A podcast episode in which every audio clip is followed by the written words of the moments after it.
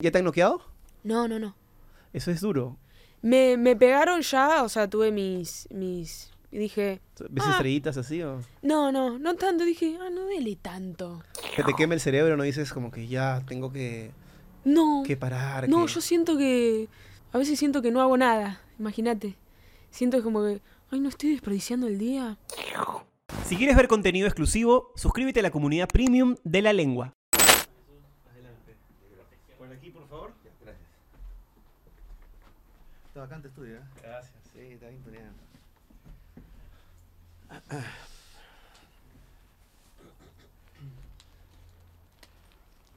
¿Se escucha bien?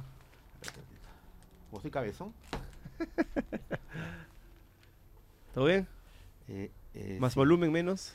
Eh, estoy bien, creo. ¿Está perfecto? Estoy Sí. bien. Eh, ¿Ese es un micro? Ya. Estoy dejando acá, espero acá. Sí. Creo que hay unas como unas marquitas ahí azules para que se A ver, a ver. coloque el centro. A ver, tú dime, tú dime, hermano. Ahí. ¿Está bien ahí? Sí. ¿Está bien ahí? Ya sabe, doctor, el micro siempre cerquita y usted ya Sí. tiene experiencia más que yo. Sí. que- Hemos estado juntos en la misma radio. Así es, así es. En la fenecida, lamentablemente, Radio Capital. La Fenecida. Eso suena a, no- a nuevo nombre de radio, La Fenecida FM. ¿Empezamos? Empezamos. 3, 2, 1. Sí, ¿qué pasa? Que ellos interactúan estando aquí, estando en otro plano de realidad. Los Entonces, grises es el nombre de la civilización. eh, no, se le conoce porque son grises. Ok. Estos, estos cabe- los cabezones de ojos almendrados. El típico alien Sí. que sale en un emoji. Y lo que yo digo, ajá, ese. Y lo que yo digo, el extraterrestre este, eh, políticamente correcto. ¿no? Porque eso, eso es el que más difunden y con intereses, ¿no? Entonces, esos son los que están más interactuando con nosotros porque nos manipulan, hacen lo que le da la gana, nos operan, nos meten cosas, y uno cree que está en el contexto de un sueño. Y no son sueños. Y yo me atrevo a decir que de 100 personas que viven, por ejemplo, en Lima, unas 15 han sido abducidas.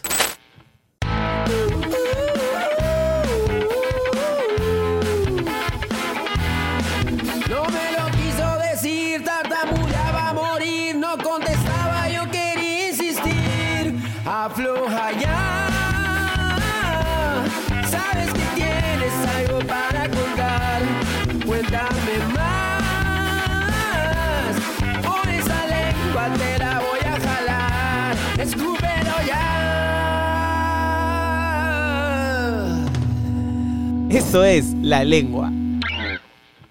Auspiciado por Joker, el súper en minutos. Roku, cambia tu tele sin cambiar de tele. Subaru, Confidence in Motion. Vivir seguros. Para protegerte, cuenta con nosotros. Securex, porque juntos cambiamos más.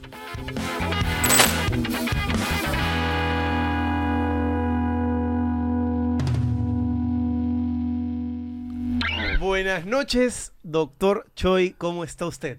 Hola Jesús, para mí un gusto, un placer estar aquí en La Lengua.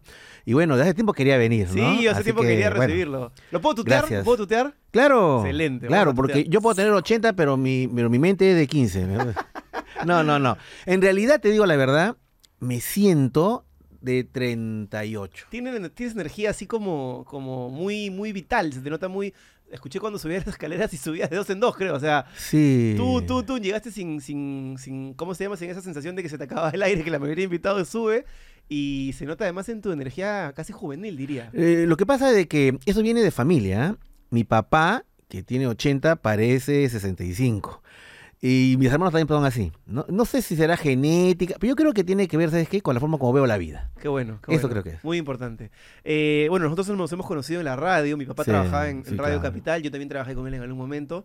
Eh, y yo quería preguntarte, doctor, ¿tú sientes que eres... Siento que a fuerza de, de el tema que tocas, que es tan interesante, Ajá, y la manera en que lo haces, ajá. Te has convertido en una especie de persona del imaginario popular, de la cultura popular nacional. O sea, Sí. eh, con un tema muy característico, ¿no? Ajá. Y tú te sientes así, te No. sientes parte de... No. No. Ah, no. Yo lo que más me siento es poeta. Y escribir poesía. Y viajar por todo el Perú. Y quedarme en una montaña al lado de la mujer que amo. Eso es la marav- lo maravilloso. Ah, tú eres un romántico. Eh, es que, bueno, sí. O sea, eh, tengo lamentablemente, digo lamentablemente porque eso me ha tenido muchos problemas. Eh, soy la persona que lo último que ve es dinero. Y entonces a, a una edad eso ya es una total irresponsabilidad. Claro, porque hay que dejar algún legado para los hijos y aparte hay que tener una juventud o una tercera juventud, digamos, Sí. este, solvente, pues, Y ¿no? Entonces yo lo que siempre he pensado es dejar un legado, pero de otro tipo. Siempre he tenido eso en mente. Cuando yo entré a, a Radio Capital y me dijeron, doctor Choi, contratado, dije, eh, ¿cuánto dura el contrato? Eh, ¿Puede ser tres meses? ¿Cómo, señor? Me dice, realmente acá todo el mundo quiere que su contrato dé largo. Lo que pasa es que yo quiero volver a la poesía. Entonces, este, cuando me, y fui, fui convirtiéndome en una especie de, entre comillas, referente de lo paranormal, Totalmente. Es que, es que eso Entonces, eres. Así como. pero, pero, pero es que es una cosa loca, porque yo no... Ahora, claro, cuando yo me di cuenta de eso, Pero te gusta también, ¿no? No, No, puedes decir que no te gusta. a mí lo que me- te diga, doctor Choi, ¿qué te gritarán? Pues no sé, acá hay un marcianito, este, llévame a no sé dónde. sí, claro Ese que es un sí. tema, o sea, yo lo digo porque hay, hay íconos eh, del país, ¿no? Eh. Si nos referimos a la música antes, podemos mencionar desde un Chacalón hasta un Gianmarco, eh, de la cultura popular, indudablemente un Tongo, un Sucidía, sobre todo la cultura más, eh, la cultura más popular del Perú. Pero también hay subtemas, y Sí. en este subtema tu imagen está muy fuerte. Lo que pasa es de que eh, yo me di cuenta de eso ya en, eh, estando en, en Radio Capital haciendo los programas. Cuando me di cuenta que la cantidad de gente que, que llamaba y todo eso, entonces dije, ya, esto no es chamba. Para mí esto no es chamba. No voy a hacer un programa de radio. Lo que voy a hacer es una conmoción social. Eso es lo que yo pensé. ¿Lo lograré? Y no sé lo que, no, no sé lo que pasó, no sé si lo logré. Entonces, cuando me decían a mí, hola, soy Anthony no digas su nombre. Me decían a mí, ¿ah? no digas su nombre. Di, este es el programa Viaje a otra dimensión. Ok, desobedecía. Y cada 15 minutos, hola, soy Anthony Choi, hola, soy Anthony Choi, hola, soy Anthony Porque era la manera de, de, de imp- imponer. Reforzar la marca, claro. Porque además sabía que en un momento, pum, me tiraron un patadón. Y así dijiste, por lo menos Anthony Choi ya tiene un nombre, una marca importante. Así es. Entonces, ahí me di cuenta recién de eso. Pero ni siquiera en eso me he tomado muy en serio. La verdad que no.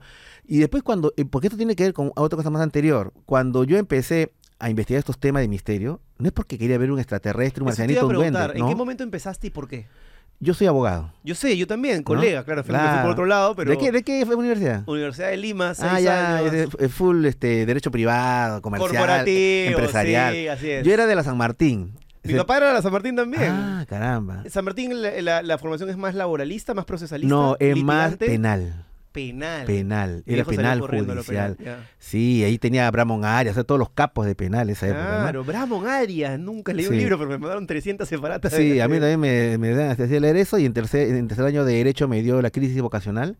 Dije, soy, soy, puedo ser buen abogado porque soy inteligente, pero no es lo que me llama. No, pues, no, no, entonces yo lo que quiero es, es escribir, es no tener limitaciones. Por eso que en rebeldía de, de la facultad de Derecho, porque todos eran muy rígidos, los abogados, ¿no? Correcto. Todos quieren tener razón. razón, problema. Yo agarré y empecé a escribir poesía erótica. Porque quería fregar. Siempre he sido así, antisistema. Y agarré te veo a ti, toda calata, toda desnuda. Y entonces yo entendí que eso a la gente le- les achoraba. Y lo puse, eh, un poema escrito en papel higiénico. Entonces, siempre sido así. Siempre, siempre sido así. Entonces, pero ¿qué pasó? En el año 96 yo estaba tranquilo, ya era abogado. ¿En dónde trabajabas? ¿En un estudio de abogados? Eh, está, no, era, ¿sabes qué? Era, trabajó en una notaría. Claro. Notaría Aspausa, que queda acá, eh, que quedaba, acá en Quedaba, Larco. claro, el, Eh, que- expresidente de de la, la U en momento, claro, y el terminó, presidente- terminó un poquito feo el asunto con la notaría Pausa, me parece, sí, ¿no? nota- pero yo llegué en el momento que era la notaría. Claro, fue la notaría. Porque la sí. notaría de Alan García, es el presidente de la República, era el presidente de la U y era la notaría de, de todo Chollywood. Y aparte el, el, el notario era un personaje, o No, sea, era una voz ronca, ¿no? Era Sí. divertido, buena onda. Anthony, ven para acá. Así es. No, es con él. eh, habría que hacerse un- una, no- una novela, un libro sobre todo lo que se vivió en la notaría Pausa. eh, Alan García entrando, entrando las vedettes, entrando los jugadores de la, la Alianza Lime de la U. Era un vacilón. Pero bueno, esa era mi nota. Abogado, eh, corredor inmobiliario. Y de repente, una mañana, una tarde, que yo siempre digo de mamá y tallarines, eh, preparó su tallarín rojo. Este, yo estaba tranquilo, 3 y 30 de la tarde, estaba pensando en las musarañas, como siempre paro, ¿no? Siempre, ¿no? Y la poesía, y el amor, y la belleza, y todo eso. Y de repente, Jesús, yo he sentido que algo vino del cielo, y no era precisamente Caquite Pajarito, y, y entró aquí, y entró entre mi cuerpo. ¿Qué pasa? ¿Qué está pasando? Y yo he sentido Jesús, que, mira, ahora que estoy recordando hasta tiemblo. En mis venas y arterias entraba una especie de líquido, pero que no era líquido. Era una suerte de infinita felicidad. Y yo no soy especialmente religioso. Ni siquiera he sido el acólito en, en- en la iglesia, nunca he estado en un grupo cristiano. No he estudiado en colegio católico, de lo que me he salvado. Yo he estudiado eh, en, en colegio nacional, Guadalupe, ¿no? Nacional. ¿Y eso pasó? Y en ese contexto de éxtasis, este, sentí un mensaje entre mi cabeza que me dijo con mucha autoridad, mucha autoridad, de algo de afuera, no sé, me dijo, esto es lo único que existe, dar amor y recibir amor. Entonces, ¡fum! Se acabó todo y dije, ¿quién me mandó ese, esa postal de Navidad? O, o esa postal de Día de la Madre. Y me estuve viendo loco, esquizofrenia, me asusté muchísimo. Claro, porque podría confundirse fácilmente con salud mental, porque finalmente cómo puedes, cómo pruebas algo. Y eso es un tema que también, eh, eh, antes de que, te- de que, Sí. de que me olvide, quiero, quiero tocar, que es cómo tú has logrado, de las pocas personas que hablan de ese tema, generar verosimilitud. Y no que, o sea, de repente te lo han dicho alguna vez, pero no es que la gente diga, ah, el doctor Cho y otro de esos estafadores, figuretis. No. La gente cree bastante en lo que tú dices en un tema que es súper polémico. Y eso me parece muy interesante, porque ahí tiene que ver tus habilidades de comunicación para que la gente, por ejemplo, lo que acabas de contar, estoy seguro que muchos lengüeros que nos están viendo van a decir, Muchos no van a creer. ah, está floreando. Pero, pero me interesa un pepino. Cuando juegas la selección es imposible no tener piqueos en casa. Y si no los tienes, pide un Joker ya mismo. Porque además te regalan un descuentazo de 20 soles en tu primera compra con el cupón Joker20. Así que pide en segundos todo lo que te falta para disfrutar de las eliminatorias, como snacks, bebidas, quesos embutidos y todo lo que necesites para pasarla bien, porque va a llegar a la puerta de tu casa en 15 minutos. Ya sabes, si necesitas algo urgente, pide Joker, el súper en minutos. Gracias Joker por estar con La Lengua. ¿Cómo se logra tener verosimilitud en un tema tan, pero tan manoseado? Yo, me, yo dije una cosa. Yo, eh, todo ser humano es imperfecto. Podemos cometer errores, podemos decir, si fuéramos católicos, pecados, podemos hacer lo que quieran, ¿no? Pero yo dije, pero en mi chamba no. En mi chamba no. Nunca voy a mentir. Porque me di cuenta que la única manera de llegar a alcanzar la verdad, que es algo inalcanzable, es diciendo la verdad. ¿Y por qué? Por mi padre. Porque mi papá nunca vi un, rasgo de deshonestidad en toda su vida. Nunca. Mi papá es mi ídolo, es mi héroe. Yo le veía que lo tentaban, que le decían, y él se mantuvo en su línea. Entonces, cuando yo ya llegué a una edad y estuve en estos temas, dije, yo no voy a traicionar a mi padre. Y no voy a llegar a, a- que mi padre se avergüence de mí. Y por eso que todo el tiempo, jamás, jamás he hecho un fraude, he hecho un chongo. Y además, ¿por qué?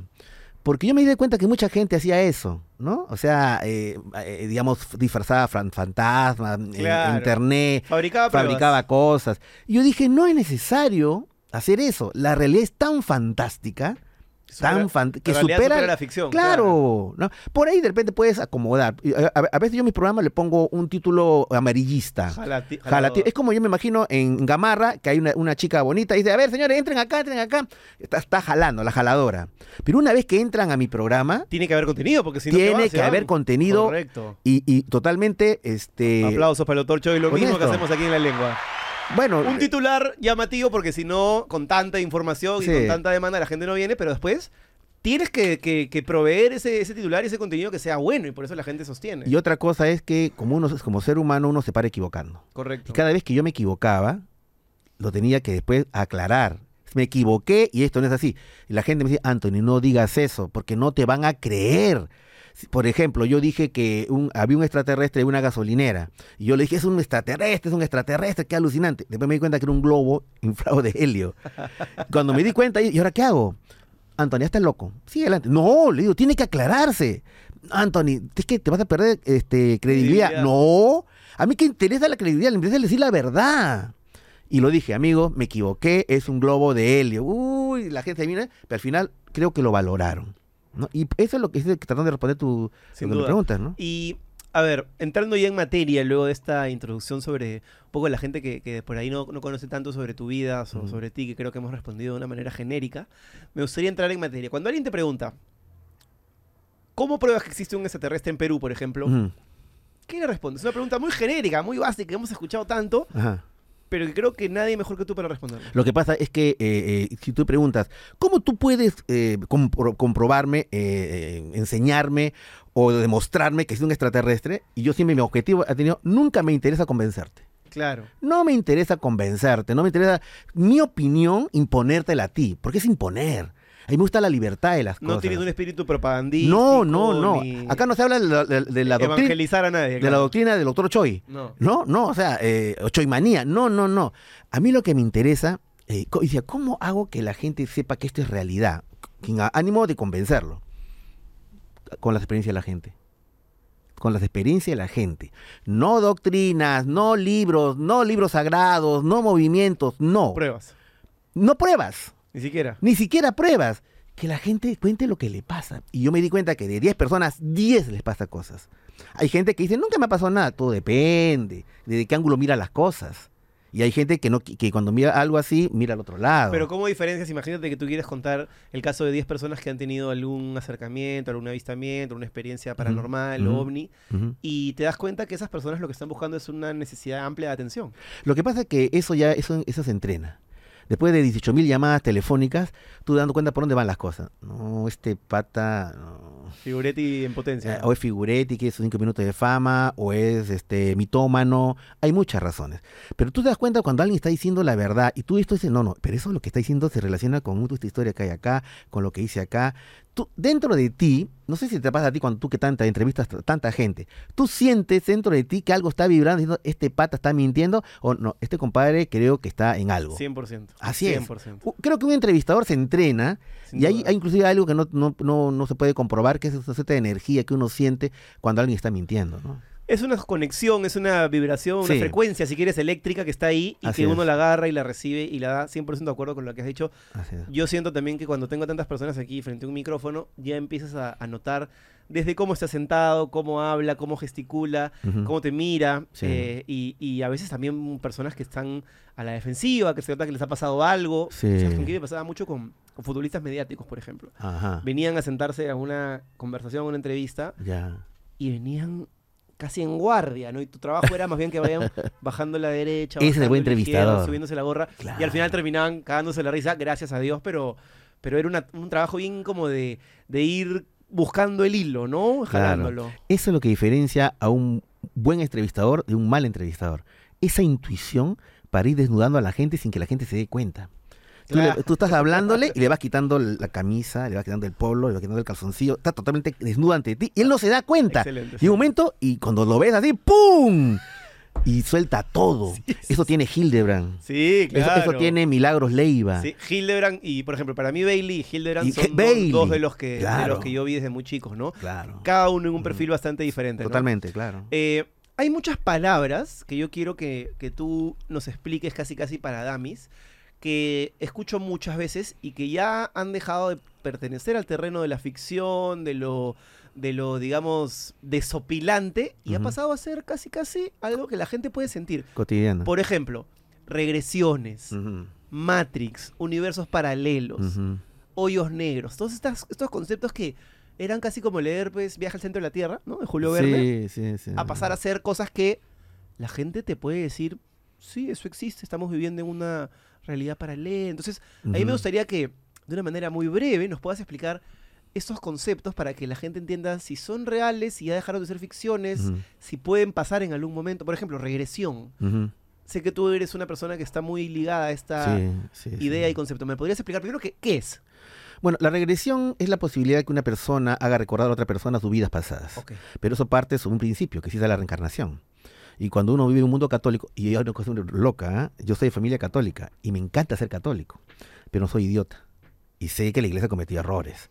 ¿No? Pero, pero me encanta, me encanta ir a hacer los milagros, me encanta ser mariano, eh, eh, me gusta investigar milagros. Y aparte ahí hay un Ah. condimento gregario que une a la comunidad que no se puede negar, ¿no? Es Sí, bonito. Y aparte que es parte de la idiosincrasia nacional, ¿no? Estás haciendo milagros y te toca ir a comer tu pancita y de comer tu, tu, tu- ¿cómo se llama? Tu turrón de Doña Pepa. Esa cosa loca. uy, Octubre, hermoso. es bacán, ¿no? Es sentirse muy peruano, ¿no? Pero bueno, eh, parte del concepto de la reencarnación, ¿no? Y nosotros los católicos nos han dicho que uno cuando se muere, si se porta bien, va al cielo, se porta mal, va al infierno y se porta más o menos como que puede negociar en el purgatorio.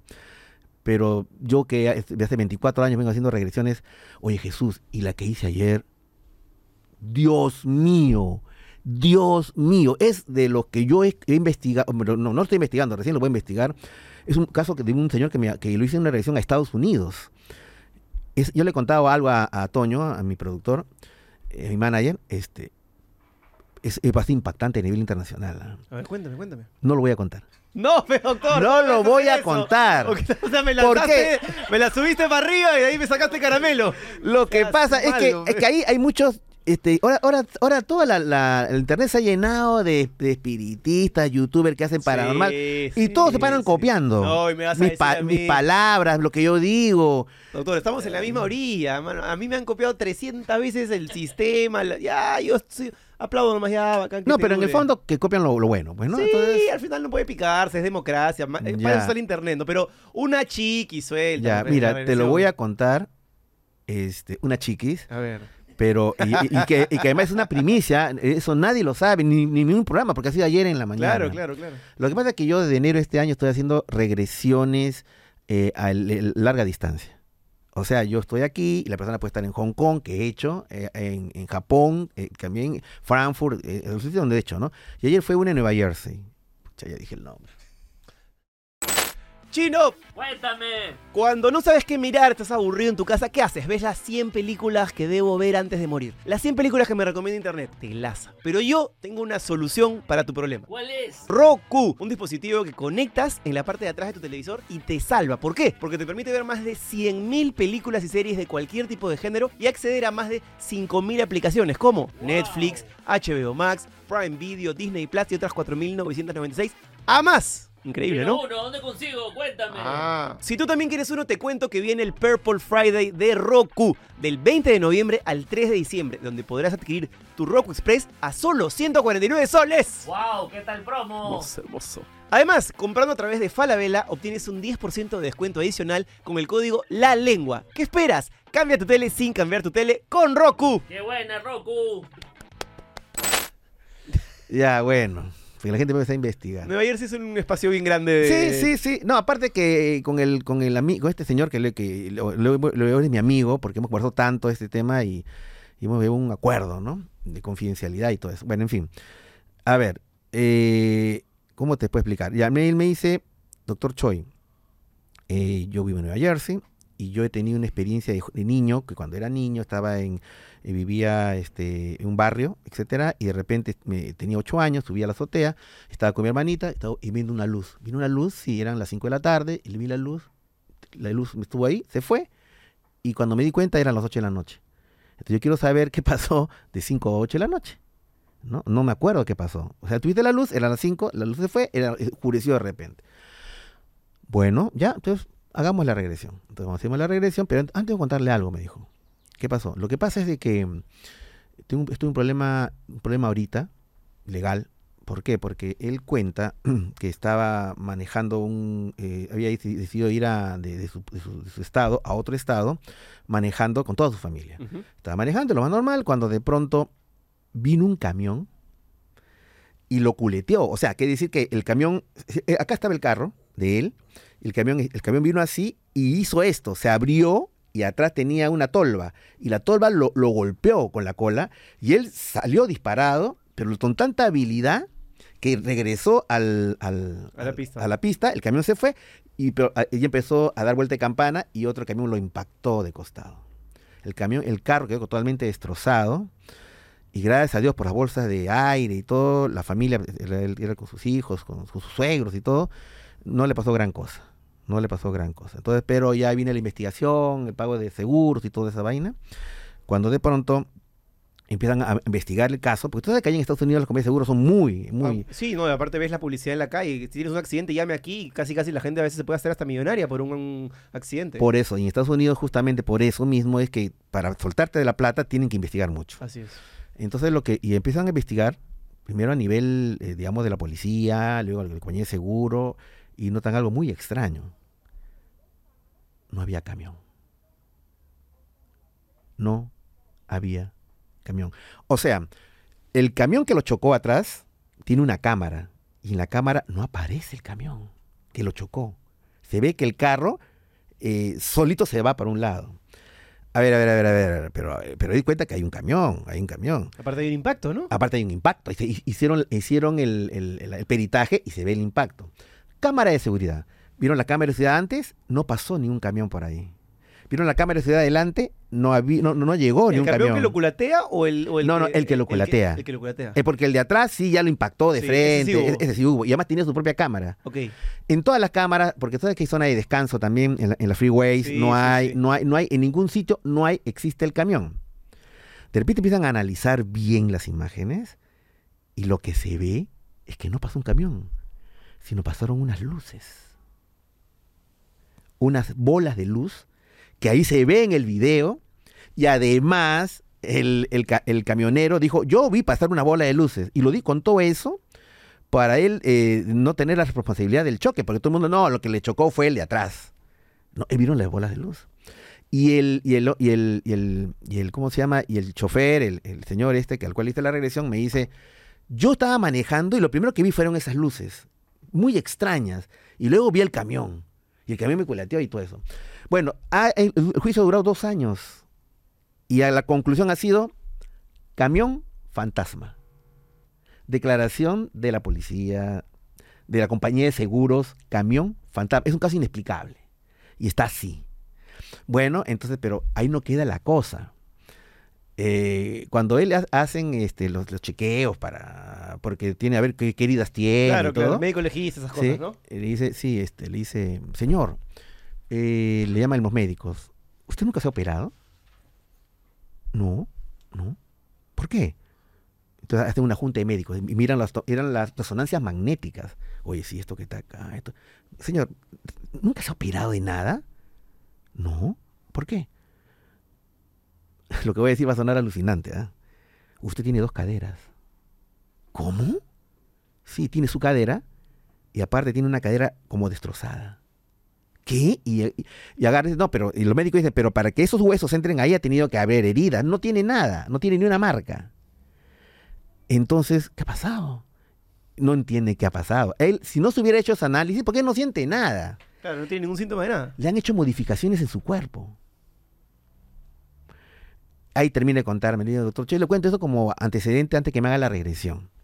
Bueno, ya vamos a la regresión, tranquilo, usted, todo el proceso de regresión, todo. No, uno- Cuando se dice el proceso de regresión, ¿usted hay que estudiar algo? ¿Hay que capacitarse de alguna manera para hacer regresiones? Yo, bueno, yo. ¿O cómo este, funciona? ¿O Yo, simplemente no, yo fui, yo, yo fui, yo he sido autodidacta, Ok. ¿no? Porque yo en realidad lo que hago son meditaciones eh, mediante procesos de respiración y relajación. No, no hago hipnosis, no hago nada, nada clínico, no. Yo hago simplemente meditaciones. Y a través de meditaciones he logrado que la gente recuerde esto. Con preguntas. Eh, con procesos de meditación, de respiración y relajación. La persona entra en determinado estado que empieza a verbalizar. Sí. Yo Ok. pego un estado de profunda relajación, en el cual todo lo tengo todo lo grabo, porque además la idea es que yo no, yo no diga nada ni participe en nada. Para que no sugestiones nada. Así es, simplemente soy un facilitador, ¿no? Hace esto, simplemente respira y todo eso. Bueno, llego al, al punto de la- del, del del recordar. ¿Dónde estás? En la azotea. ¿Con quién estás? Con mi hermana. ¿Cuántos años tienes tú? Ocho años. ¿Cuántos ya tiene ella? Tantos. Perfecto, muy bien. Estoy viendo una luz que viene, me dice. Ok. Mi hermana lo ve, ella es la primera que lo ve. Entonces le dice la luz, ¿sí? Y me dice, ah, pero se quedado parada. Y mi hermana hace un chiste. ¿Qué chiste? Ah, ha parado porque lo- los pilotos van a almorzar. Ja, ja, ja, ja, ja. Entonces, y de ahí la, su hermana baja y él se queda solito con su perrito. El perrito empieza a erizarse, el perrito empieza a hablar, y de repente se da cuenta que esa luz ya está encima de él. Y no era una luz. Y ahí donde él no recuerda nada. O sea, hasta ese momento él recordaba. Ahí entra la regresión. Cuando su mente se abre y él ve cosas que no sospechaba que, iba a estar, que estaban en su recuerdo. Ahí empezó la sorpresa cuando se ve que es una nave Él la ve la nave, bueno, es muy largo de explicar, pero digamos, él luego aparece una especie de unas cúpulas de vidrio, una luz amarilla, y luego se acerca a un tipo que él no lo puede ver porque es muy alto, le ves, o sea, él está parado, él, él le llega acá, como que del hombro más abajo, y no le dicen nada, y lo agarran de los hombros, y él siente un dolor intenso en todo el cuerpo, y luego, bueno, es muy largo todo, pero digamos, al final aparece un lugar que es como un tribunal, donde había cinco tipos, cinco seres, dos metros y medio, mm, tres metros de altura, totalmente vestido con una túnica negra, y su rostro, porque yo dije, mira los rostros, no puedo mirar, tienes que mirar los rostros, estás protegido por la luz, tranquilo, este, cualquier cosa, tú, tú manejas el proceso, todo lo que uno dice para que él esté tranquilo, porque se estaba agitando, estaba muy nervioso, muy tenso, entonces yo le dije que mira los, y me describió cómo eran, ¿no? No eran cabezones, no aparecían los famosos grises, eran otra cosa, parece que es otra civilización, ojos azules, no tienen nariz, boca muy grande, cabeza normal, con orejas, eh, pero eran muy pálidos, muy pálidos. Pero de los cinco, cuatro eran pálidos y otro era diferente. Y todos eran calvos. El quinto era totalmente oscuro y tenía como una cosa anaranjada acá. Pero yo, pelo, cerdas. No, no, no, era otra cosa, como, una, como unos bultos. Y ese es el que se le acerca. Y cada vez que se le acercan, él se queda totalmente paralizado. Él está desesperado porque ve, ¿dónde está mi mascota? El, el niño, el niño, eh, acuérdate que pasó a los ocho años. Eh, lo que más pensaba es su mascota. ¿Dónde está mi mascota? Y eso él, agarra y le ponen unas cosas en, los dedos. Que él siente que le inyectan unas cosas en los dedos.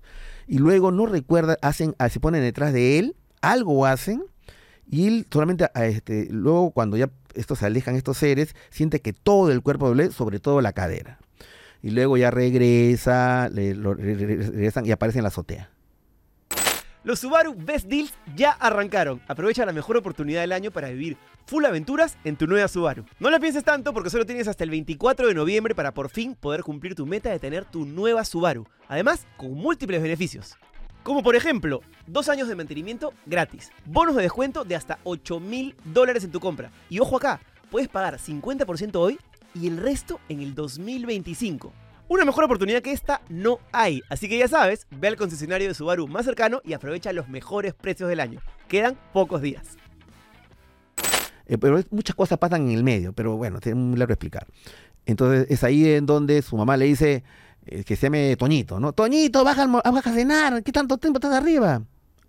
Y él se da cuenta y su perrito está a su costado, ¿no? Y bueno, ahí terminó. Wow. Y él, y él me dijo, ¿qué, qué- qué piensas? Estaba en shock. Él estaba, porque no, no sabía que eso había pasado. Sospechaba que algo había pasado, pero no de detalle. Y ¿no? cuando, cuando hablas de esta, cuando te cuentan esos testimonios y tú lo describes con tanta, con tanto conocimiento, con tanta seguridad, me animo a decir, de otras civilizaciones, ¿te animas a decir o a pensar o, o a hacer un ejercicio mental de cuál es la civilización más cercana que puede estar partiendo de que existe vida fuera de la Tierra, que creo que es algo de lo que tú estás convencido, ¿no? Eh, ¿Cuál sería la más cercana dentro de la Tierra? Porque se habla mucho de los marcianos, marcianos, marcianos, como si fue... Y hay un, hay un concepto que es muy básico, pero que no todo el mundo lo tiene tan claro, que es extraterrestre, como etimológicamente lo dice la palabra, es fuera de la Tierra, y marcianos que viene de Marte. Entonces, ¿cuál dirías tú bajo ese esquema que es la civilización más cercana que tenemos nosotros? Bueno, muy buena pregunta, ¿eh? muy buena pregunta. Este, no lo sé. No lo sé. O sea, lo que yo sé es qué civilizaciones nos visitan, pero no sé cuál es, cuál es la que está más cerca. Lo que te puedo decir, por ejemplo, es cuál es la que más interactúa con nosotros. Ahí está, buenísimo. Los grises. Pero no interactúan de manera positiva.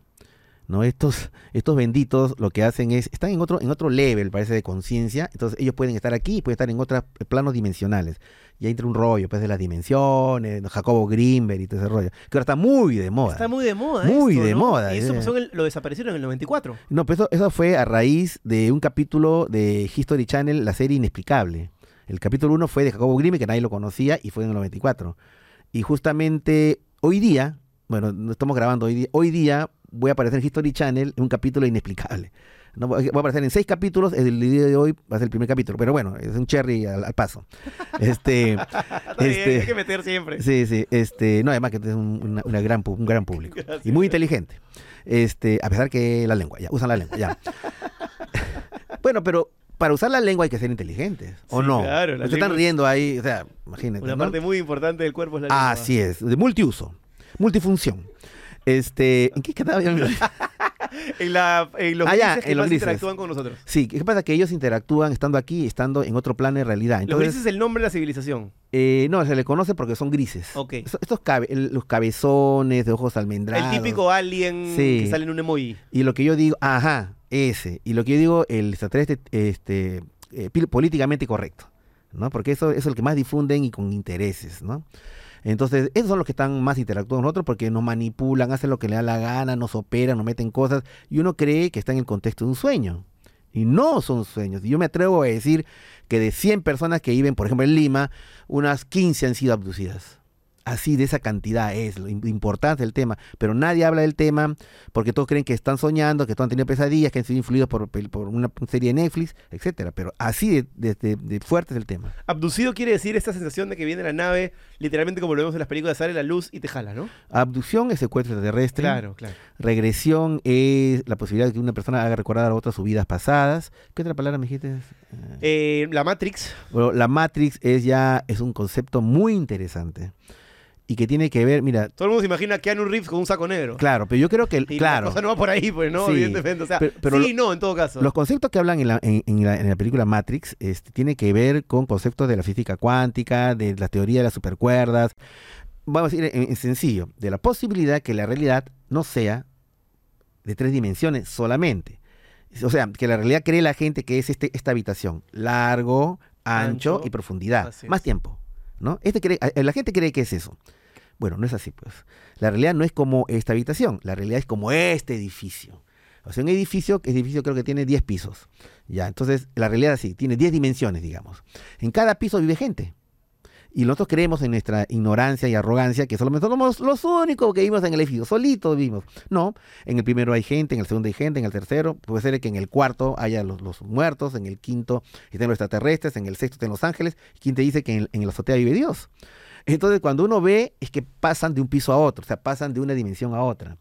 Y eso tiene que ver, pucha, ya más loco, todavía, ya- ya- Jacobo Grimm, con la conciencia. O sea, nosotros, la realidad no es la realidad, sino es la interpretación. Correcto, A través de la percepción y los sentidos. ¿no? Claro, y, eso tiene, y tu interpretación tiene que ver pues con tu Sistema de creencias. sistema de creencias, de qué país eres, qué tramos has Cómo tenido. te han educado. Claro, si te has sacado la vuelta. O sea, todo eso se junta. ¿Y ¿por qué estás riendo ahí? Lo han, lo han, lo han, lo han, Ah, lo han abducido, Sí, creo, sí, ¿ah? a mi causa. Lo han abducido y lo han, lo han corneado, creo. Porque No, no, no. o sea, eh, sí, eh, Renate quiso sentar, no pudo. No sé por qué, no sé por qué. No sé. Necesita su cojincito de dona para poder sentarse. el Sí, pues, bueno, en fin, disculpa la, in- la indiscreción. Otros temas, gracias. Otros temas. Pero tiene que ver con, con eso, o sea que la realidad es multidimensional. Entonces, si es así, y ahí viene lo, lo escalofriante, ¿es posible que esto no sea real? ¿Qué puede ser? Y ahí te cuento rapidito nomás la experiencia que tuve hace unos seis meses, que es la única experiencia que tiene en mi vida que me ha dado miedo. Porque la gente dice, doctor ¿y ¿usted cómo este, trabaja estos temas? No, me da miedo, la verdad. Porque ah, para mí es más bien la fascinación por lo desconocido. ¿no? Qué rico es investigar, irte a Huaraz y entregar a la gente que, que ha visto ovni. Bacán. No me da miedo. Y fantasma, estar ahí, captarlos y todo. No, pero lo que me pasó, y tiene que ver con la Matrix, hace seis meses, eso sí me dio profundo miedo, que fue lo siguiente.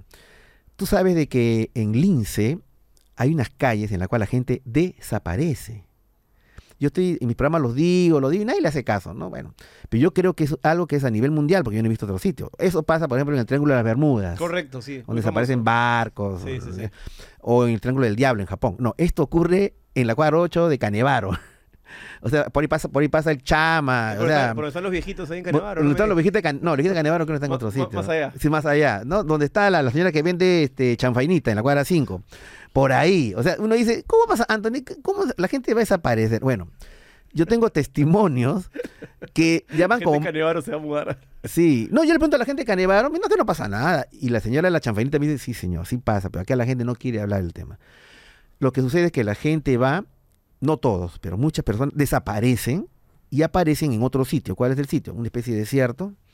El, el- el cielo es iridiscente y al fondo ven, ya no está Lima, ya no existe Lima, ven una especie de unos rascacielos como de 200, 300 metros totalmente de acero inoxidable. Bueno, podría ser una propaganda para Rinaware, pero no. este, es una cosa loca. ¿Qué es eso? Entonces, yo, de tanto testimonio que la gente me cuenta, taxistas, un montón de gente, yo lo que pensé era que era un viaje, Un portal o algo un así. portal. Yo pensé que era un portal. Un viaje a otra dimensión, un viaje a otro planeta, un viaje en el tiempo. Puede ser al pasado de Lima. Lima no existía, era desierto, como el Cairo. Lima está construido sobre desierto, como el Cairo. Sí, claro. O puede ser el futuro de Lima. O sea, hubo un, eh, un evento postapocalíptico, el apocalipsis zombie, qué sé yo, y ahora todos están en guetos tecnológicos, en, en esos edificios. No sé, un viaje, una traslación. Bueno, en- hace seis meses recibí un testimonio de una persona que me, que me dio a entender que no era eso. Y ahí es donde ahí me dio mucho miedo. Este señor cuenta, es un contador. Él, él este, era, un día viernes, salió con sus, con sus, compañeros a, tomar una chelita, ir a la, de la señora de la, de la de la cuadra 5. Se tomó una chela, hay que decir la verdad. O sea, pero no estaba borracho. Es una- una- ¿Por qué? Porque había cobrado la quincena, tenía plata Clásico. y entonces no quería borracharse. Tenía que tomar el, el taxi, el micro. Entonces, bueno, tomó una chelita, todo. Todos se despidieron y él se quedó con un amigo.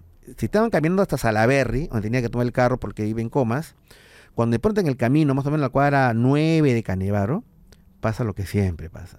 Empieza a sentir un hormigueo en, hormigueo en, las, en las manos, en la, en la- en la boca, y aparece en otro sitio. Esa es la clásica, el, desierto. Es el desierto, el, el- el- el cielo iridiscente. Y su amigo, oye, ¿dónde estamos? Disculpen la visura. Puta, no sé, no sé, on. El on es muy importante en la, narración. Puta, no sé, on. A ver, a ver, entonces están caminando y no veían nada. O sea, veían este, estos rascacielos, este, este Manhattan del futuro y el desierto y todo. Y de repente ellos voltean y ahí viene el detalle, mi querido Jesús. Lo que ven, o sea, para este lado ellos veían esa cosa donde estaban, pero cuando voltear miran Lince, la avenida Arequipa, Rizo, los autos, ¿cómo? O sea, de aquí para acá era una cosa, de aquí para acá era otra cosa. Entonces yo, y entonces agarré, se hicieron caminando y vieron para el lado futurista, digamos, unos seres que estaban con una especie de capuchas como de anticontaminación, que estaban a lo lejos trabajando y lo quedan mirando. ¿Qué hacemos? Le dice, no sé, pero acá está la esquina donde, donde está mi cochera. Vamos a doblar aquí. Doblan y de repente ¡vum! vuelven al Claro. lince ahora 2023. Entonces, cuando yo empecé, vamos a analizar cómo puede pasar eso, ¿no? Entonces, un día conversando con un eh, arquitecto web, un pata que hace videojuegos, le conté esa historia. Me dice, espérate, espérate un ratito, hermano, ¿cómo era? Sí, que de aquí para acá era de esto, y de aquí para acá era Lince, Lima, Li- Lima la terrible, horrible. Me dice, oye, eso parece la construcción de un videojuego. ¿Cómo? Lo que pasa, él me dice, lo que pasa es que nosotros construimos los videojuegos primero en capas. Claro. Hay una capa que es el suelo, otra capa que no son los árboles, otra capa que son las personas, otra capa, otra capa que es las ciudades, otra capa que es el- las nubes, otra capa que es la gente, y así. Capas, capas. Como capas. un Photoshop, por ejemplo, que funciona en capa. Claro, en capas. O como en las imprentas cuando eh, eh, juntan colores para formar multicolores. Entonces, entonces, pero me dice a veces, cuando estamos nosotros jugando- estamos armando en la computadora, a veces hay entra un virus ¿no? y, y se rompe eso. Entonces, de aquí para acá está bien armadito y aquí de acá las capas se han desarmado. Sí, sí. Entonces yo me puse a pensar, no entiendo qué, qué es eso. O sea, solamente podría ser Somos la creación de un videojuego de alguien más. que somos una suerte de videojuego. Y ahí viene el tema de la Matrix. Proteger a los nuestros, luchar por lo que queremos, trabajar duro y no darnos por vencido es algo tan nuestro. Por eso, Vivir Seguros nos ofrece soluciones de protección con sus seguros de vida. Enfermedades graves, rentas y SOAT, trabajando para que cada día más peruanos puedan crecer, soñar y alcanzar sus metas. Para protegerte, cuenta con nosotros. Vivir Seguros, orgulloso auspiciador de la lengua. Para más información, ingresen a vivirseguros.pe. ¿Ya? El tema de la Matrix. Entonces, Puede salir cagado de esta conversación, creo. por eso que me dio miedo. Por eso que. Ahora, tú te pones a pensar de las implicancias. Claro. O sea, ¿y dónde está nuestra libertad de actuar? Eh, ¿Dónde queda el, libre amor? albedrío. El libre albedrío. ¿Dónde queda Dios? Eh, O sea, entonces poco a poco me he ido calmando, calmando, pero dije, no, lo que hay que hacer es simplemente, este, somos como hormigas que vivimos felices en el jardín y no sabemos nuestro entorno. A veces, a, a veces cuando uno se pone a pensar mucho, eh, la conclusión puede estar muy cercana a una depresión o a un nihilismo total, en el que uno dice, ¿qué soy? ¿Para qué? hago? ¿Qué? Empiezas a hacerse preguntas Sí. y puede ser un efecto peligroso. Yo creo que la gente inteligente a veces no, no necesariamente es la más feliz, sino que tal vez es tan consciente de las cosas que pasan que puede estar muy cerca de la infelicidad, ¿no? Eso puede ser... o, o- o la felicidad es ignorar cosas. Así es. ¿no? A mí me engañan, camino, a mí me engañan, yo sé que me engañan, puedo decir, ¿no? Puedo decir, ¿no? A mí me engañan, yo sé que me engañan, pero no quiero que me cuente nadie, estoy Así- feliz. Es como un efecto de magia. Cuando yo hago un efecto de magia, le desaparezco a un niño una pelota y se la hago levitar, se la saco de la oreja, el niño, o ni siquiera son los adultos, sienten una sensación de que están entrando en esa convención de que saben que esto es algo que no tiene lógica, pero no qui- o que tal vez tiene un secreto, pero no lo quieren saber. Claro, Quiero, quiero seguir fluyendo en esta realidad paralela mejor, claro. donde todo es bonito. Es un poco cuando vamos a ver un- una película o, o una obra de teatro, uno Somos se, ignorantes, pero somos se felices. regala la convención. ¿no? El teatro es así. Así es, una mentira. El cine armada, es así. totalmente. Sabemos que Star Wars son efectos especiales, pero no me importa. O sea, yo Claro. me, me compro la- el, el- el- el- negocio de creérmela y lo disfruto. Nadie se para la pantalla y gritar, esto es una mentira, el halcón milenario no vuela, ¿no? Esto No, estupidez, no, no. Por eso que somos felices. La felicidad es un espejismo. Hay una pregunta que está relacionada que le quiero hacer sobre, sobre- te quiero hacer sobre lo que dijiste hace un momento, que hablabas del miedo.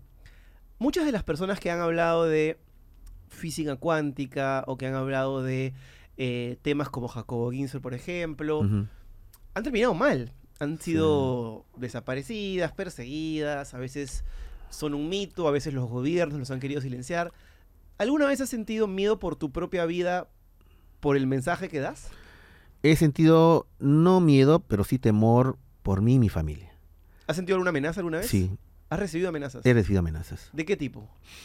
Mira, te cuento, cuando yo empecé a entrar en el tema ovni, qué bacán pues ver ovnis, grabarlos, interrogar a la gente en Machu Picchu, en Moray, muy bacán. Así tú te sientes estar en un capítulo de Expediente Secreto X, Correcto. o te sientes vivir en el país de Indiana Jones, porque literalmente es eso. O un sea, tú, aventurero cazando la búsqueda, ¿no? tú, tú lo puedes convertir tu vida en eso. Por eso que hay tanto aventurero en el Cusco, ¿no? De todo tipo, además, ¿no? También hay, este, bueno, en fin.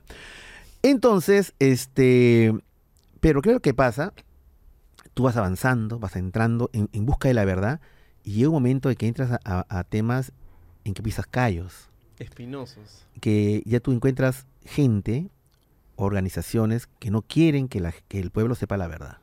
Y yo no soy conspiranoico, pero ¿qué te puedo decir? A mí me han pepeado, a mí me han intervenido el teléfono, a mí me han seguido carros, con ne- eh, carros negros con unas polarizadas. Yo he sido atacado por hombres de negro, y no precisamente era Will Smith, Con Tommy Lee Jones. ¿no es cierto? O sea, no, entonces, eso ha pasado. Pero- y, y yo he sentido temor. Pero ¿por qué mensaje o por qué o en qué momento o qué dijiste, qué Bueno, comentaste que, que activó esto? Te cuento en cortito. Yo estaba en Argentina, estaba en un congreso ovni, muy bacán, todo, y yo me di cuenta, porque yo siempre estaba chequeando a la gente, que había alguien que era inteligencia. Se notaba el corte militar y por las preguntas que hacía. Me parece que este pata es inteligente. Bueno, no le hice caso. Termina el, el congreso, me dicen, oye, Anthony, en el norte de Argentina, pues yo estaba en Capilla del Monte, en Córdoba. En el norte Argentina, en Salta, han aparecido los agrogramas. Agrogramas son estos eh, campos de trigo en donde supuestamente se dejan huellas gigantescas. Nunca había habido una en Sudamérica, es propio de Inglaterra. ¿No quieres ir a verla? Me parece que es histórico. Es la primera vez que en Sudamérica, Argentina, pasa eso. Vamos, fuimos un hicimos un camino, vivimos desde Córdoba hasta Salta. Jesús, lo que yo vi fue alucinante. Eran nueve campos de trigo de un kilómetro de ancho por tres kilómetros de largo en el que había figuras. Pero no es que había- el, el- el trigo había sido cortado, segado, no es que habían dibujado con tiza, no, no, no. El trigo había sido, cada trigo, cada espiga de trigo había sido dulcemente, elegantemente dobladita sin que se sin que se quiebre. Es imposible. Todas, una no se va a poder.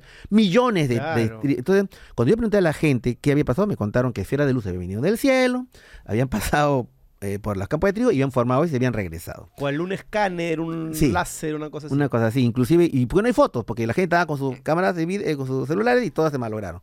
Entonces dije, qué loco. Entonces agarra y me dice, Anthony, ¿qué necesitas para investigar esto? Mira, si son las 5 de la tarde, un poco tarde, ¿qué te parece mañana regresamos? Eh, quiero, eh, época no había drones. ¿no? Eh, ¿Tú crees que puedes conseguir una avioneta para de arriba grabar todo? Sí, me llamó al, al Aeroclub de Salta, Anthony ya lo tienes, ¿qué más quieres? Quiero un contador Geiger, que es un detector de radiación. Llamó al Instituto Argentino de Energía Nuclear, ya lo tiene. Lo que pasa es que yo estaba con un político. Estabas con uno de peso porque Sí, lo que le eh, pedías conseguías. Sí, era un ex prefecto de una autoridad política de Salta, que había ido al Congreso, nos conocimos y bueno, tienes todo eso, amigo, vámonos a pasear. Me dice, bueno, te invito a almorzar allá al centro de Salta para que lo conozca. Estamos caminando y de repente le digo, oye, me, me acabo de acordar que tengo que llamar a Lima. Eh, ¿Me pasa un ratito? Me voy a una cabina me encierro en la cabina, estoy hablando por teléfono y de repente Jesús, alguien violentamente abre la cabina, se mete, me queda mirando, era un tipo, este, mal aspecto, ¿no? y, me mira y me dice, ah, disculpe, y se retira. Entonces digo, qué, qué raro. Entonces estamos caminando con nuevamente en la calle de Salta y de repente me doy cuenta que este tipo nos estaba siguiendo. Entonces yo le digo, oye hermano, ¿sabes qué? Ese que está atrás, este, eh, cuando estaba en la cabina se metió y ahora nos está siguiendo. ¿De verdad? Sí, mira. Y, y el tapa decía, sí, nos está siguiendo. Entonces cuando llegamos a la esquina, llegué a la esquina y ahí pues me brotó, no sé, mi personalidad de los barrios altos, ¿no? Salió a la calle. Salió a la, salió a la calle, ¿no? Vino el tipo y le oye hermano, ¿qué tienes? ¿Qué te pasa? ¿Por qué me estás siguiendo? ¿Qué quieres? ¿Qué te pasa? Y él me mira, se ríe y cruza la pista. No pasó ni dos minutos Jesús y pasó un auto con lunas polarizadas. Bajan la luna y habían ahí unos tipos vestidos de traje negro, camisa blanca, camisa negra, con lentes oscuros. Men in Black tal cual. Men in Black y, y me estaban grabando y me dicen, ¡Choy! Yo volteo y lo miro y me están grabando. Me dio un miedo. Me dio miedo, entre otras cosas, porque estaba solo en ese país. Si estaba en mi, en mi sitio, no, no. Dije, acá me, entonces agarra, me dijeron, ¿qué es eso? Y porque también lo veo. Qué raro, me dijeron. Al día siguiente fuimos a- al campo de tío, nos prohibieron. Señor, no puede entrar, esto ya ha pasado de la municipalidad de Salta a seguridad del Estado. Ah, pero podemos grabarlo de arriba. No nos dieron la avioneta. No nos dieron el, el, el, el cotor Geiger. Y me dijeron, esto está bien raro, Antonia. Y con lo que pasó ayer, mira, mira, amigo, me dice, por la experiencia que yo tengo, yo pienso que si hubiera el Estado de Argentina te está siguiendo. Y te está, dando un mensaje bien claro. Oye, peruanito, Arráncate. arráncate. Entonces me tuvieron que sacar a la medianoche en, en un camino rural donde pasaba el bus, porque ahí no, ya no me registran, pues. Subo, era diferente a Buenos Aires, en Buenos Aires me bajé, me tomé el avión y vine a Lima. Ahora, ¿cómo puedes explicar eso, Jesús? ¿Hace cuánto tiempo fue esto? Eso fue, pucha, hace como 10 años. ¿Y, ¿Pero qué? ¿Dijiste algo en Argentina? ¿O, o- No, no dije, no, yo, yo vine acá y, y tampoco hablé, creo que dos años después conté la, la anécdota.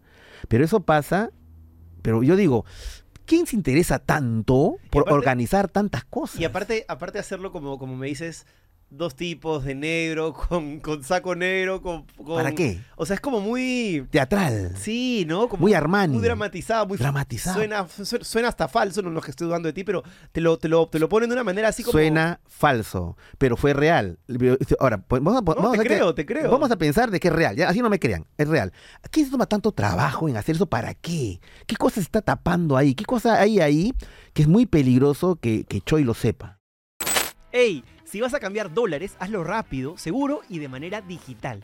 Si quieres ahorrar en dólares para tu próximo viaje, pagar tus cuentas o empezar a invertir, bájate la app como Securex Perú o ingresa a la web www.securex.pe. Utiliza mi cupón LENGUA por 50 puntos y mejora aún más el tipo de cambio en todas tus transacciones. Gracias Securex, porque juntos cambiamos más. ¿Y por qué crees que la mayoría de, y ya nos ponemos más, este, digamos, sí, o geopolíticos si quieres, desde Mm. que Estados Unidos no quiere que se sepa mucho sobre el área 51, Ujú, eh, en Perú los gobiernos históricamente tampoco han querido investigar mucho sobre esto, me dices que Ujú. pasa que esto en Argentina. ¿Por qué hay esta especie de división o están reñidos los gobiernos con la investigación del fenómeno ovni, eh, todos los fenómenos ufológicos, etcétera? ¿Por qué? Hay una- yo creo que hay una sola palabra que puede explicar todo. Una sola palabra. Y la palabra es, la ponemos en marco de oro con, con, con luz de neón, poder. Poder. Poder. Es el poder. La única forma de mantener el poder es rechazando, criticando, caricaturizando todo aquel peligro que pueda poner en peligro el poder. El status quo, el orden de las cosas. Y uno de ellos es el fenómeno ovni. Por eso que ahora ha cambiado la, narrativa. Ahora es todo lo contrario, 180 grados. Más bien se han abierto al fenómeno ovni y todo lo demás. Y todo el mundo está contento. Yo también digo que estoy contento, ¿no? Porque lo que yo empecé hace 24 años, que la gente decía, Anthony, eres abogado, ¿cómo investiga marcianitos? Ahora pues hablen, pues, ¿no? Porque ahora ya Estados Unidos ha dicho que este es real. Este, pero tiene su truco, pues. O sea, nadie dice, nadie cambia, sobre todo los gobiernos, y sobre todo los gobiernos hegemónicos, eh, cambian su narrativa por las puras. ¿Qué opinas de lo que pasó en México hace poco? Eh, sí, bueno, yo siempre... contemos un poco, tú, mejor cuéntalo tú para que tenga más Sí. contexto lo que pasó con esta conferencia de prensa. Donde, Sí. ¿Qué fue lo que pasó, perdón? Bueno, lo que pasa, si no, así rapidito, un antecedente Sí. cortito, en el año 2015 supuestamente se descubrieron unas momias extraterrestres en Nazca. ¿no? Yo cuando la vi también me quedé asombrado, y de, de hecho fue uno de los periodistas que dijo primero, qué alucinante, qué bacán. Pero luego de eso eh, entró en, en- en el tema este, un investigador mexicano, Jaime Maussan, y con el apoyo de una de un de Gaia TV, que es una especie de Netflix esotérica, uno paga por streaming para ver los capítulos, eh, entraron a investigar, entre comillas, el tema. Y ahí se hizo boom a nivel mundial, ¿no? Momias extraterrestres en Nazca. Pero luego hubo una investigación del, del Instituto de Medicina Legal, del Ministerio Público, en el cual se descubrió que eran armados. Están hechos con piecitas de, de- de piezas de animales. No se sabe si arqueológico o no, no se sabe. Eh, y luego ya el colmo de los colmos fue cuando se dijo, ahora sí tenemos una momia gigante, una momia de tamaño natural. Y se vio una momia, pues, la momia María, que tenía tres dedos. Y se hizo la investigación y era una momia nazca, a la cual la habían alterado, mutilado, cortado y todo eso. Eso ya es atentado contra la arqueología. Una profanación arqueológica. Así es, claro. con- eh, un insulto al Perú, digo yo. Julio Centello se revolcaría en su tumba. Sí, así es, tal cual. Y entonces lo que pasó fue que yo lo cambié mi discurso, porque primero decía que loco, que alucinante, que apoyar, y lo cambié. Y dije, esto es un fraude. Falso.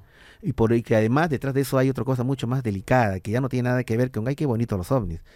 Hay una mafia arqueológica muy fuerte en el Perú. Muchos dicen que, tanto, que es tan igual como el narcotráfico. Pero de esta mafia arqueológica nadie habla nada. ¿Por qué? Porque hay mucha gente metida. ¿no? Hay muchos hogares en que hay este, huacos. Guacos, claro, guaqueros. sí. Hay restaurantes, hay peñas. Ese hay- tradicional, ese cuando entras a la casa de, alguien. A mí me pasó alguna vez cuando era chivolo y papá me llegó a la casa, no, no estoy seguro de quién, pero creo que algo que tenía que ver con la política. Así es. Y me acuerdo ver un guaco así, hace estrigo, típico chavín, ¿no? Ujú. Negro azabache, así. Y tú Sí. decías, esto no debería estar aquí, creo, ¿no? Sí. A menos que sea una réplica, claramente, Sí. pero no, no lo parecía. La ¿no? gra- las grandes familias y todo eso tienen cosas arqueológicas. Entonces, por eso que nadie quiere mover el tema.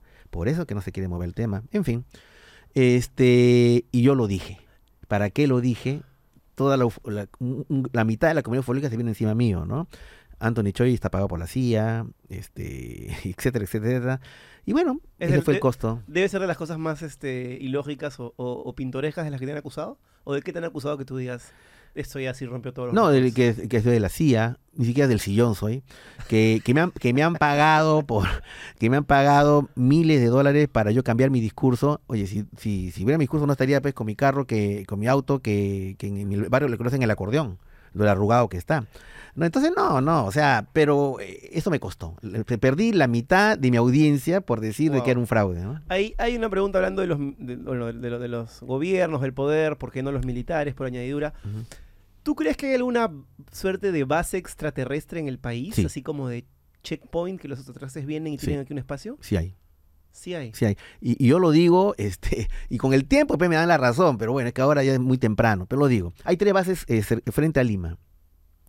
Hay una que está en el sur, frente a la playa Yaya, en las salinas de Chilca, ¿no? Siempre chilca ahí, Sí. hay cosas. Porque ahí. hay una base. Porque hay una base. ¿En, en qué parte? ¿Cerca cerca de la costa? Eh, o- eh, sí, este, frente, está en el mar. Está en el mar, está frente a la playa Yaya de la salina de Chilca. El Chilca que tiene estas lagunas medicinales muy Sí, bacán. sí, ya. sí. A esa playa, hay una playa ahí, frente ahí. Hay una. Y ahí está muy cerca, está la, la- la base de Punta Lobos de la Fuerza Aérea. Así lo tienen bien chequeaditos. Eh, en el centro de la ciudad hay otra base que está em, frente a, a- a- detrás de la isla San Lorenzo. Está frente al Callao. Pero ahí no hay problema porque ahí tienen la base de la, de la Marina que está chequeando y tienen también en la misma isla San Lorenzo tienen ahí un destacamento. También en el mar. Y eso está también en el mar. Todo está en el mar. Y al norte, norte chico, este, frente a Chancay. Ahí también están ahí, este, y pues no hay problema porque también están chequeados por la base de la Marina de Ancón. Cuando dices que están chequeados, o sea, a mí me suena como que, claro, me imagino la película pues, Día de la Independencia, ¿no? Este, todo muy lúdico, pero cuando uno... ¿Cómo, cómo se chequea un extraterrestre? O sea, No, ¿qué- la base, el movimiento de las naves, Ya, eso pero- chequean. Pero ¿cómo pueden chequear eso? O sea, Nada, te- tienen ahí, están con, con, están con este, largavistas, están con sistemas de infrarrojo, están con sonares, se puede chequear. Y las bases... Y, y, y no hay prueba de eso, no hay ningún video, ninguna... No hay prueba, la prueba que yo tengo, como siempre, es en base a testimonios. Testimonios Pescadores... no. militares. Marinos que me dicen, doctor Choi, yo soy militar, soy de la Marina, soy capitán, por ejemplo, ¿no? Yo le voy a contar esta historia, pero por favor que no salga mi nombre y no salga mi, ni mi cargo ni nada, ¿no? Y me cuentan. Y yo, yo, yo este, protejo la identidad, porque todo Claro, periodista como todo tiene periodista hay que cu- cuidar la fuente, cuidar la fuente. Entonces, entonces yo recibo la información. Periodistas de verdad, ¿no? No, no, Claro. alumnos que son, este, en fin. Sí, hay de todo. Entonces, yo voy juntando información y, ah, por eso que hay esto. Hay, hay muchas cosas, hay inclusive cosas que yo no puedo decirlo públicamente. No las puedo decir, pero son muy delicadas, ¿no? Ya tienen que ver con el tema geopolítico. Pero eso hay, eso hay. Y que, claro, ahora, Anthony, pues muéstrame la foto, muéstrame eh, el- entrada a la base. Entonces, yo he cogido testimonio de gente que ha entrado a esas bases este, extraterrestres y han visto por dentro cómo son y todo ese rollo, ¿no? Entonces me han contado, entonces yo y luego de eso ya yo lo compruebo como, por ejemplo, lo en la base de mm, San Lorenzo, me fui a la isla San Lorenzo. En una lanchita, en un... Sí, está prohibido ir. ¿Ya? Pero ¿Está entonces prohibido ir a San Lorenzo? sí, está prohibido, ahora está prohibido ir. ¿Tú no puedes alquilar una, un- una lancha, un bote y irte para allá? Permiso de la Marina de Guerra. Ah, sí. Sí, entonces yo qué hice, me disfracé de pescador artesanal. O sea, me puse mi, mi- me disfracé de Jo- de José Olaya, Claro. ¿no? Me puse acá, me puse mi red. Y a punta este, de remo, ¿no? No, y comiendo mi ceviche de, de- de- ahí que todo- Ahí nomás, ahí claro. nomás. Entonces, eh, era un pescador artesanal. Entonces, como un pescador artesanal, ¿qué pasa? Isla San Lorenzo no tiene muelle. Yo no sabía eso. O sea, uno tiene que bajarse eh, faltando como 40 metros, entonces el agua está hasta acá. Entonces ya, bueno, llegué a la isla San Lorenzo, pasé la noche y vi ovnis. Lo que me dijeron. ¿Pasaste la noche ahí con quién? En la isla San Lorenzo con un grupo de gente, todos disfrazados de pescadores. ¿Y Y... ¿No te dio miedo eso? ¿No? Me dice, qué loco, qué alucinante. Voy a hacer algo que nadie ha hecho. ¿no, te, no, te, no te gustaría hacer eso? Sí, no? pero la, isla- la isla San Lorenzo, estás hablando de, aparte de ahí al costado está el frontón, ahí hay una, una energía cargada, eso en algún momento fue... No se me ocurrió eso. Yo creo que hay una suerte de irresponsabilidad en, en las Sí. actitudes que yo hago que me hacen a veces ser demasiado audaz. Dicen que en, la, en el frontón había, pues, se, se- se- se cometían fusila- fusilamientos. bueno, lo que, y- claro, el tema del, caso Frontón, Así es, Rodrigo Franco y hubo la matanza y, eh, bueno, todo un rollo político de la época del Y terrorismo. aparte Sí, es pues. una, una isla de noche donde no hay absolutamente nada, ¿no? No, pero estaba con varios patas. ¿Dónde dormían? ¿Carpita nomás? Sí, llevamos nuestra carpa, fuimos a la punta del, ce- del cerro y estábamos ahí y de repente en la noche, oye, Anthony, mira, mira, mira, mira. Entonces miramos, miramos unas esferas rojas que ya nos habían dicho que estaban ahí. Estaban como a un kilómetro. Una esfe- 12, y este ve a la playa, porque estamos arriba de la playa, y las esferas rojas estaban ahí. Y de ahí se fueron. Entonces dije, pucha, ya pues. Tal cual. ¿Y no pudiste registrar nada de eso? Eso no. Yo llevé mi cámara. mi ca- no, tiene que ser infrarroja. Cámara, lente larga, aunque sea No, algo. no, tiene que ser infrarroja. Tiene que ser infrarroja. Entonces, este, bueno, es una chanchita, no hay problema. Este, pero eh, yo llevé mi cámara y la estaba grabando, no grababa nada, había un- un- una oscuridad. Entonces tiene que ser infrarroja. No, no lo puedes captar de otra manera. ¿Esa fue la única vez que has visto ovnis o has visto no, más? un Muchos. montón, un montón de veces. La más montón. impactante para ti, ¿cuál ha sido? ¿Dónde has tenido de repente la posibilidad de ver una nave más cercana? La primera, la primera vez en mi vida que vi ovnis. ¿En dónde fue? Fue en Córdoba, en un congreso ovni, no, no el que he contado que viajé a Salta, sino en el primero que fui, año O sea, 2004. ¿fuiste un congreso ovni y justo los ovnis los visitaron? No, sí, así fue. suerte, no. Bueno, no sé, pero los ovnis se presentaron dentro del auditorio. Dentro del auditorio. No, ya me está hueveando, ya, cuéntame. Bueno, eh, ¿Cómo eh, hay varios, hay varias gente que están. Justo hace como un mes llamé a Daniel Núñez, investigador mexicano, que me acompañó, que estuvo esa, esa tarde del año 2004. Pero usted tú me estás diciendo que hicieron una convención de ovnis, congreso, todos los ufólogos de la zona, Ajá. y los vino a visitar una, un extraterrestre? No, te voy a contar lo que pasó. Por favor. Porque mi mente vuela, mi mente vuela. era el año 2004, recibo una invitación para dar una conferencia en Capilla del Monte, que es el centro ufológico de, de Argentina. Jorge Suárez, un señor que había conocido por internet, me invitó. Es la primera vez que yo salía del Perú para un congreso ovni. O sea, me estaba convirtiendo en un, congresista- un conferencista internacional. Yo alucinaba, ¿no? Esto ha sido hace ya como 18 años. Entonces llegué, me atendieron muy bien, todo, y me tocó dar mi conferencia. Yo estaba parado así, había un auditorio de 50 personas, la mayoría argentinos, pero habían colombianos, había mexicanos. A este lado había unos ventanales. Entonces yo empiezo con mi charla, ¿no? Que esto, que lo otro, que el incidente de Chulucanas y todo lo demás hablando. Y en eso yo veo que hay un tal, algo está brillando. Yo volteo y en, la- en el ventanal veo cinco esferas de luz de color rojo anaranjado flotando y chisporroteando. ¿Sabes como que se veía? como cuando tú vas a, a- a esos señores que hacen eh, soldadura de tubo de escape, Claro. soldadura autógena, así era el brillo. La chispa. Eso, así era, pero rojo anaranjado. Entonces yo lo miré y siempre en, en mí surge el escepticismo, lo primero el escepticismo y, y mi, ámbi- mi ámbito racional. Dije, no, lo que estoy viendo son de luces carro. de carros que están llegando a la conferencia. Y eran cinco esferas de luz, cada esfera del tamaño de una pelota de fútbol, como un un rosario, y chiporroteadas, estaban ahí. Así. Entonces yo agarro y no le hice caso ya. Y... Termina la conferencia, yo bajo y le digo, bueno, muchas gracias por todo. ay. Y, y, y qué locas las esferas que se presentaron en la ventana, ¿no? ¿Ah, tú la viste? Sí, yo también la vi, yo también la vi. todos habían visto, pero nadie había, o sea, no sé por qué, nadie dijo, ay, mira el ovni, no. Estaban cinco esferas delante mío, así chiporroteando. Esa fue la primera vez en mi vida que vi un ovni. Y no lo vi en Perú, lo vi en Argentina. Claro, porque la definición de ovni simplemente es objeto volador no identificado. Lo que pasa es que la gente, cuando la palabra ovni, piensa en el extraterrestre. Así es. como confundir al micro con el chofer del micro. Correcto. No, o sea, son cosas diferentes. Son cosas diferentes, son, son conceptos diferentes. Eh, ¿Qué piensa en su vida diaria su esposa, tus hijas, de, de- de esto que tu papá sea una persona que mucha gente acuse desde loco, otra gente le tenga mucha admiración? ¿Cómo se vive al lado de, en el día a día de, de- de us- de usted? Lo que pasa es que, de, ti, ¿no? Sí, sí, se me escapa, se me escapa. Este, lo que pasa es que es una cosa graciosa, pero la, gente que me rodea y la gente que me quiere ¿Te creen? y la gente que, que, que, que son mis amigos son escépticos. Claro, yo te a No, decir- o sea, no es que no me crean, sino no son sus temas. O sea, tu esposa es como, ya, este, amorcito, gracias, ya. ¿Vamos, ¿Podemos ver el fútbol? Una cosa así, como que no le interesa mucho. Lo que pasa es de que, por ejemplo, ¿no? Eh, yo me reúno con mis hermanos, con mi papá y mamá, ¿no? Entonces, a mí me conocen, me conocen siempre, pues, porque soy, soy sus, soy sus hermanos, soy el hijo de mi papá y mamá. Entonces, yo siempre he, tenido este- esta actitud un poco iconoclasta, un poco contrera, ay, Anthony, con tus cosas, ¿no? Pe- ya- pero cuando ven que ya yo empiezo a investigar, ya se están interesando. No me dicen nada. Pero están viendo mis, mis, mis videos, están viendo mis cosas. Y a mí me gusta que mis patas no necesariamente crean en los temas. Claro, porque cuando estás con tus patas me imagino que quieres relajar. Sí, hablo de otra chela, cosa, hablo de fútbol, hablo de todo. Entonces, yo, yo estoy feliz, inclusive a mí me gusta más estar con escépticos que con fanáticos. ¿Y, y cómo se hace una... un- cómo- ¿Cómo se genera un oficio de esto? O sea, ¿cómo se genera un trabajo que te puede hacer... Hace un momento, bueno, hacia el inicio de la conversación hablaste de que, de que lo último que te, te interesaba era el dinero. ujú. Creo 100% en lo que dices cuando te escucho hablar cuando te veo. Pero igual hay que pagar las cuentas, igual Así hay que es. poner a las hijas de la universidad. Así es. ¿Cómo encuentras ese balance entre hacer algo tan eh, difícil de clasificar y generar utilidad? Lo que pasa es de que durante muchos, muchos años yo investigaba y lo que ganaba como abogado lo distraía para ese tema, ¿no? Entonces, mientras yo veía que, que la gente iba comprando sus casas, iba comprando sus carros, yo prioricé la investigación, viajar, investigar, e- el hambre de verdad, ¿no?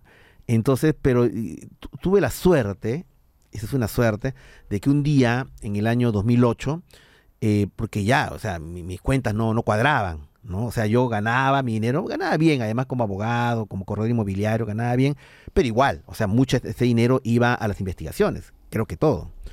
Entonces, y también sacrificaba a mi familia. Claro. ¿no? O sea, yo, yo debería estar, haber estado con mi hijita, cambiándole los pañales, viendo los primeros años, este, cómo crecía. Y yo la dejaba, bueno, con la familia y me iba a investigar. Entonces, esos años no los he gozado. Ahora que pasa el tiempo, me lamento de eso. El hecho de que el, el tiempo que me sirvió para volverme un investigador referente fue un poco sacrificando a mi familia, debo admitirlo. ¿no? Y ahora, con los años, ya ahora sí trato de alguna manera de Compensar de eso. compensar eso, paro más con ella, con mis hijas, ¿no?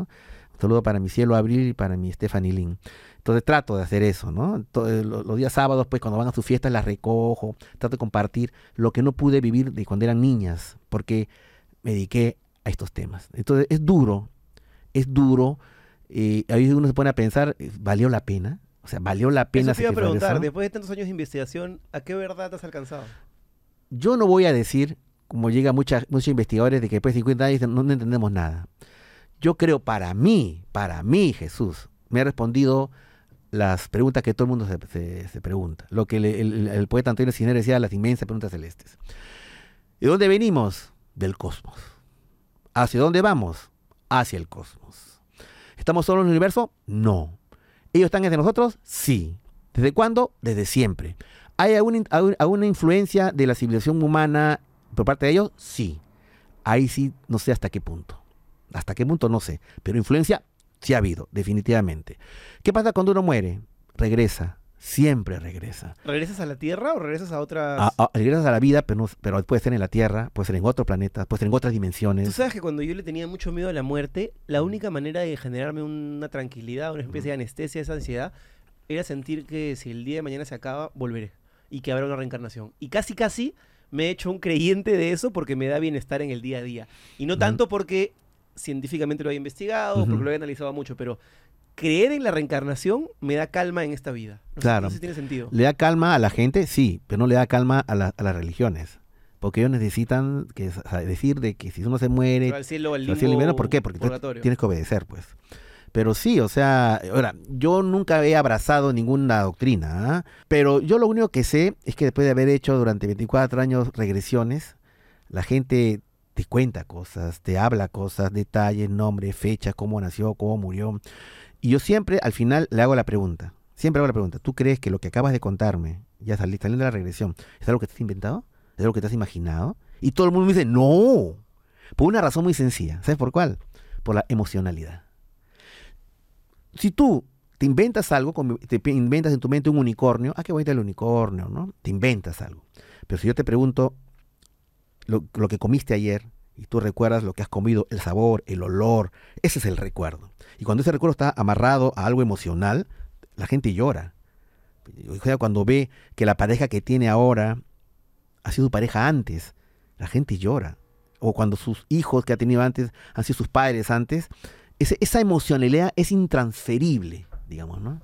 ¿Hasta qué punto con todo lo que me dices uno puede sentir que entiende las bases, las reglas del juego de este sistema, de esta vida, de esta sociedad, cuando ya hay tantas cosas que están en duda, gaseosas? No sé, por ejemplo, hablaste hace un momento de unicornios. Ahora hay teorías de que existen centauros, este, minotauros, Existen. que puedes encontrar dinosaurios en, en- en la selva amazónica. Ujú. ¿Hasta qué punto creer y no creer? ¿Cómo, cómo que existen? ¿Tienes alguna...? Totalmente. Yo hice una investigación de que vieron un dinosaurio en la laguna, eh, en, una laguna cerca a Contamana. Entonces yo inmediatamente me fui para allá. ¿Quién hace eso? A ver, ¿quién hace eso en su sano juicio? Un hombre ya mayor, dejar su casa, dejar su trabajo para irse a buscar un dinosaurio. Los dinosaurios no existen. Hace 60 millones de años se extinguieron. Es imposible. Tú no vas a creerle pues, a un par de patas que hablan eso. Bueno, yo sí. Yo viajo a la zona, investigo y le digo, señor, ¿usted vio?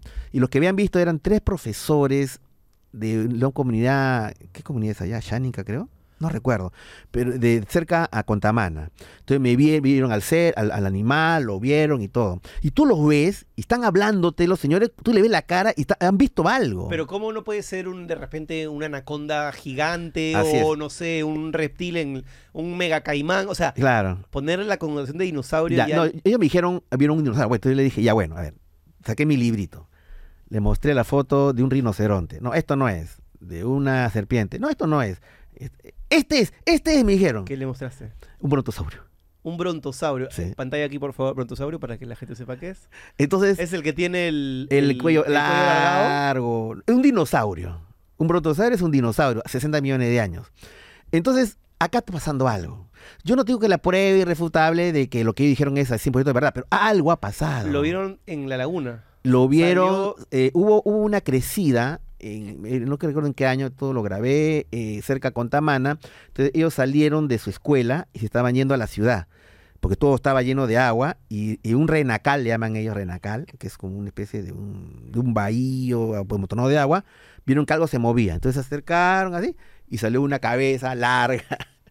Y, y el animal estaba ahí y lo vieron completo, o sea, era un dinosaurio, era, era lo que ellos vieron. Esta foto es, se quedó mirando así, asustados, retrocedieron, retrocedieron y el animal se fue caminando. No sé, no sé. ¿Y llevaste algún tipo de, de, de conclusión de ese viaje? ¿Te llevaste algún tipo de...? Sí, ¿Les creíste? yo eh, digo, me baso en esta frase, las cosas no son como se ven, las vemos como somos. Es un tema de conciencia, y hay, hay un, hay un pensamiento mágico en ellos, y es un tema cuántico multidimensional. Es posible que se haya abierto un portal, eh, ha pasado ese animal, se regresó, el portal se cerró. Entiendo que en los portales sí crees 100%. Bueno, lo que pasa en Lince, pues, ¿no? Claro, lo que pasa en Lince. De tanta gente que, que, que, que- recogió sus testimonios y, y gente seria, y padre de familia, contadores. El otro día... O sea, que están ahí José Leal comiendo su cevichito y de pronto aparecen en, en este futurismo de Manhattan raro. Sí, tú sabes de que yo cada vez que hablo de esta historia, un montón de gente va a la Cuadroche Canevaro y después me escriben, esto es una estafa, me No he dicen. encontrado el No he encontrado nada, ¿cómo es posible? que Yo, digo- yo entiendo pues que esto no es como ir a Disneylandia, ¿no? Ya, no pagas una entrada y lo tienes ahí al toque, ¿no? No, o sea, esto es algo muy aleatorio. ¿Tienes que ser una suerte de escogido tal vez para que te No, pase eso? no, ¿O no. es La, la gente siempre piensa, siempre tendemos a hacer que somos escogidos. Así no, es, azar. no, es azar. Y me dijiste que existen centauros. eh, Vayamos un poquito más con eso. Ya, eh, es que hay es que testimonios de centauro, de hada madrina, de cíclopes, de, de- es una locura, de, de, de- ¿cómo se llama? De arpías. eh, Te cuento. Eso fue, eso pasó hace poco, ¿ah? en, la, en, la, en las fiestas patrias del año 2021 de una pareja de ingenieros de mina que traje una conocida, muy conocida mina, que no voy a decir el nombre, ingenieros de minas, fueron a paseo a Chosica y le dijeron que había una laguna Rapagna, que está yendo por la carretera central, antes de llegar a Matucana hay un desvío. Entonces llegaron, ellos tenían que este, este, partir a las 6 de la mañana para ir a esa laguna, que es en las alturas, pero bueno, pues se quedaron en el hotel, se dieron su tiempo y a las 2 de la tarde salieron. Empezaron a subir 2 de la tarde y estaban 5 de la tarde y, y le dijo el chico, este ingeniero, a su, a su enamorada, le dijo, oye, ¿sabes qué? No la hacemos. Este, ya son las 5, va a oscurecer, nos damos la vuelta. Bueno, no, eh, agarró, se dieron la vuelta, pero le ganó la noche. Estaban en la noche, estaban ellos y estaban vestidos no pues para hacer una, una, una- un trekking, ¿no? Estaban como yéndose para irse al, al parque de Chosica, Claro. ¿no? Y no tenían, ahí también tenían su celular, con el celular tan que se alumbraban el suelo, tan asustados. De repente, como que unos 100 metros al frente, ven una luz que está bajando. Pucha, rateros en moto, nos van a cuadrar. Entonces se escondieron detrás de una, detrás de una, de una roca y vieron, pero dijeron, pues si es una moto o un carro, bajan haciendo zigzag. Todo camino en un cerro zigzag. No hay otra. Esto bajan así. Entonces se dieron cuenta que no estaba en el cerro, sino estaba adelante en el cerro, algo que estaba flotando y bajando. Entonces se quedaron mirando, esta cosa bajó eh, entre unos arbustos, y empezaron a escuchar, y una cosa bien interesante, pues, una conversación de dos personas. Y yo le dije, ¿y en qué idioma? Y me dice, un idioma desconocido. No, pero, doctor Choi, yo hablo inglés. Y yo trabajo con japoneses, y, y yo este idioma, este era un, un idioma que no lo podía reconocer. ¿Ok? ¿Y qué pasó? De repente, eh, eh, había una luz y, y dos seres o dos, dos, dos personas, digamos, ¿no? Se separan de la luz y se dan cuenta, porque la luz los tapaba de aquí para arriba, que caminaban de una manera muy extraña, caminaban así. Digo, serán pues cojitos, ¿no? O sea, un problema, digamos, de, de las extremidades inferiores y de repente salen a la luz, o sea, salen a- al- campo abierto y ahí lo ven claramente. La chica lo ve y dice, mi amor, mira, mira, mira, Sagitario. Claro. Él la relacionó con el signo zodiacal. Así es. Era nada más y nada menos que lo que se habla en los mitos y la mitología Minotauro. griega. Eran centauros. ¿Centauro y Minotauro es lo mismo? No, el centauro es que tiene el torso de un hombre y el cuerpo de caballo. Y el minotauro es un hombre musculoso con cabeza de toro. Ok. Bueno, eran dos centauros. Ellos vieron eso y patitas, ¿para qué te quiero? Esa frase es muy criolla. Se fueron corriendo y creo que llegaron en 20 minutos a, a la carretera central y tomaron el carro. Entonces, ahora, yo los, yo los escuchaba y decía, estos patas me están mintiendo. Eran dos ingenieros que no tienen por qué mentirme. O sea, estaban asustados cuando me contaron eso. Ahí están las grabaciones. y- Pero de repente la mente humana pues también hace su... su... Sí, pero mm, puede ser. Mira, siempre te, te- te doy el beneficio de la duda. Puede ser. Claro, escepticismo Puede natural, ser. ¿no? Eh, No, y uno para investigar tiene que ser escéptico. Porque a ti te cuentan cada cosa. Pero yo te cuento solamente eso. Yo no tengo la prueba porque no tengo foto ni video. Te cuento el relato de dos ingenieros de minas. Y igual tú me cuentas las que, las que tú crees, imagino, porque seguramente las que no crees en nada ya no ni siquiera vale la pena repetirlas, ¿no? Sí, este, pero lo que pasa es de que ya a veces. Ahorita tengo un momento de mi vida en que más bien estoy muy escéptico. Ah, sí. Sí, estoy muy escéptico, ¿no? Y a veces, a veces me comporto de una manera un poco eh, impaciente, ¿no? Y y me envían una, "Uy, ¿por qué me envías esto? Si esto se sabe que es falso, ¿no? Y además tú no ves en internet cada cosa que es totalmente falsa y la gente se lo cree. Te, has convertido en una persona que está en internet en generación Z casi, este... Lo que pasa es que yo soy, una vez escuché una frase de Bruce Lee, ¿no? Que dice... Be water, my friend. Sí, no. como el agua. Sí, ah, el del agua, la del agua, ¿no? Sí, tiene que ser como el agua, adáptate al frasco. Entonces lo que yo... sí, Y es- eso coincidió con mi estilo de vivir, ¿no? Además es, es lo que estás haciendo un poco, ¿no? Has estado 12 años en, en Viaje a otra dimensión en Capital, luego estuviste en RPP un tiempo, bueno, Sí. Capital falleció, feneció junto con la pandemia, Sí. mi papá tenía un programa ahí, me dio mucha pena Claro. porque a mi papá le encantaba ir a la radio. Sí. Eh, A mí y- también. Y ahora has entrado a YouTube, que es un mundo pues mucho más asociado a la generación Z. Sí. Y ahí veo que estás construyendo tu propio sello, con tus propias miniaturas, tus propios titulares. y- Sí, sí. Ahí Ah. estamos. Ahí estamos. Bueno, la- hay mucho que aprender, ¿no? Lo que pasa es que para la generación Z, para la generación digital es algo natural, que para mí no lo es. No, imagino que no. ¿no? Para mí las cosas son escritas. ¿Qué edad tienes tú? Eh, no puedo decir, tengo más de 30 y menos de 90.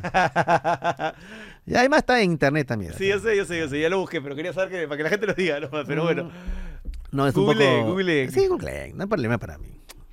Eh, y esa sensación de sentir que entras en un espacio donde ahora todo es contenido muy rápido, que te pasan con un índice, eh, TikTok, Reels, Shorts. ¿Cómo, cómo, o sea, ya no puedes tener esa audiencia que te esperaba a las 11 de la noche y que te buscaba y que se iba a soplar dos horas contigo y te iba a llamar? Ahora la comunicación es distinta. Totalmente distinto. ¿Cómo te adaptas a eso? Desafiante. Es desafiante. ¿No? Y me voy adaptando y voy aprendiendo. ¿Te gustaría tener un propio espacio, digamos, eh, en YouTube o un contenido que sea así como más formalón o más de viajes, mezclarlo? Ahorita lo que estamos haciendo, estamos experimentando. ¿no? Lo, que, lo que empezamos a hacer es un formato que se parece mucho a la radio, ¿no? O sea, yo me siento, eh, entran las llamadas telefónicas, muy parecido, ¿no? Todo lo que hicimos fue eh, agarrar un poco el lado juguetón, Ajá. ¿no? Entonces agarra con, con mis amigos, hemos que hicimos la, la banda del perrito, le decimos, ¿no? Porque había, uh, trabaja conmigo un gran amigo que les conocen, eh, conocían en RPP como perrito. Entonces, en base a eso generamos la banda del perrito. Entonces hacemos chistes, bromas y todo eso, ¿no? Pero eh, yo me doy cuenta después que la generación Z, eso a veces no, no va mucho con ellos, porque ahorita rapidez, Correcto. rapidez. Correcto. Entonces estamos en esa transición. Sí, ahorita, sí. estamos en esa bueno, transición. incluso para mí, que estoy hace cinco años en YouTube, que vine de la televisión, eh, también ha sido un aprendizaje, ¿no? Porque, por ejemplo, antes yo podía poner una miniatura cualquiera, y las vistas estaban. Ahora tengo que preocuparme tres veces más en la miniatura, en el titular y en atomizar el contenido con, con clips verticales o cuadrados para Facebook para que pueda llegar a más gente, porque es un poco lo que toca, ¿no? Y, y- Sí, si uno quiere, si uno quiere estar en las redes, tiene que adaptarse a eso. sí. Yo, por ejemplo, eh, yo decía, ¿no? Yo he estado eh, 14 años en RPP, tengo un montón de investigaciones.